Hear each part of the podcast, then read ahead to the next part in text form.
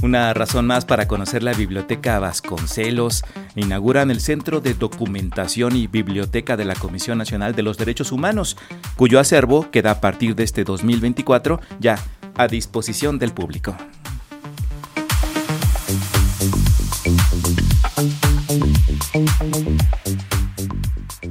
Con el compromiso de cuidar y difundir los materiales especializados en derechos humanos, la Biblioteca Vasconcelos albergará a partir de este jueves 29 de febrero el acervo bibliográfico y audiovisual del Centro de Documentación y Biblioteca de la Comisión Nacional de los Derechos Humanos, mismo que podrá ser consultado en uno de los espacios más visitados en el país y que además nos sirve para construir paz y prevenir la violencia. Así lo destacó la secretaria de Cultura del Gobierno de México, Alejandra Frausto. Es una de las bibliotecas más visitadas del país. Lo que pueden tener certeza es que este acervo va a estar vivo, va a estar muy consultado y seguramente dialogará con algunos de los libros que están por allá. Pensaremos en La Noche de Tlatelolco, de Elena Poniatowska, pensaremos en distintos libros que han narrado esos dolores que aquí también se encuentran. Entonces, lo que más sirve a través de la cultura es construir paz y prevenir violencia. Es ahí en donde podemos hacer este esfuerzo conjunto para un país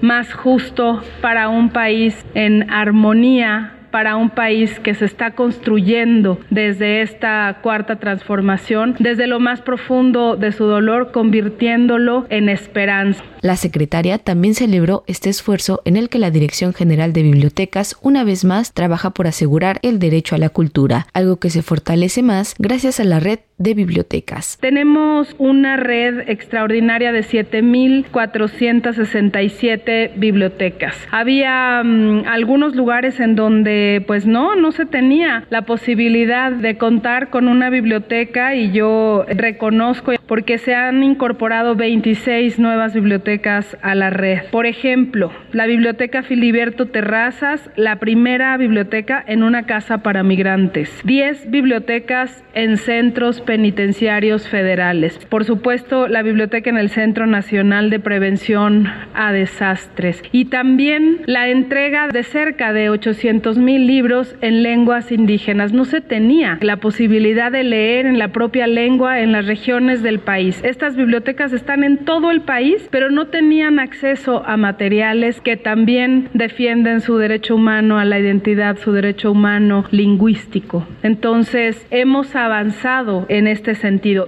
Por su parte, la presidenta de la CNDH, Rosario Piedra Ibarra, señaló que es esencial reconocer la importancia del resguardo de la memoria histórica, que da cuenta de las omisiones y avances en materia de derechos humanos, y destacó que el acervo estará en condiciones óptimas para su difusión y preservación. Esta acción de intervención estratégica ha dejado atrás aquel espacio húmedo que albergaba nuestro acervo hasta hace poco, ubicado junto a un drenaje descuidado con una plaga de la ignorancia y el menosprecio a un pueblo. Condiciones que no solo amenazaban la integridad de nuestra memoria histórica, no se reconocía la importancia de los libros, el conjunto del Centro de Documentación y Biblioteca se conforma de 28.344 títulos y un total de 60.089 volúmenes, fascículos y ejemplares. Dentro de este acervo contamos con maravillosas publicaciones que nos hablan de las primeras declaraciones de derechos humanos, de la interculturalidad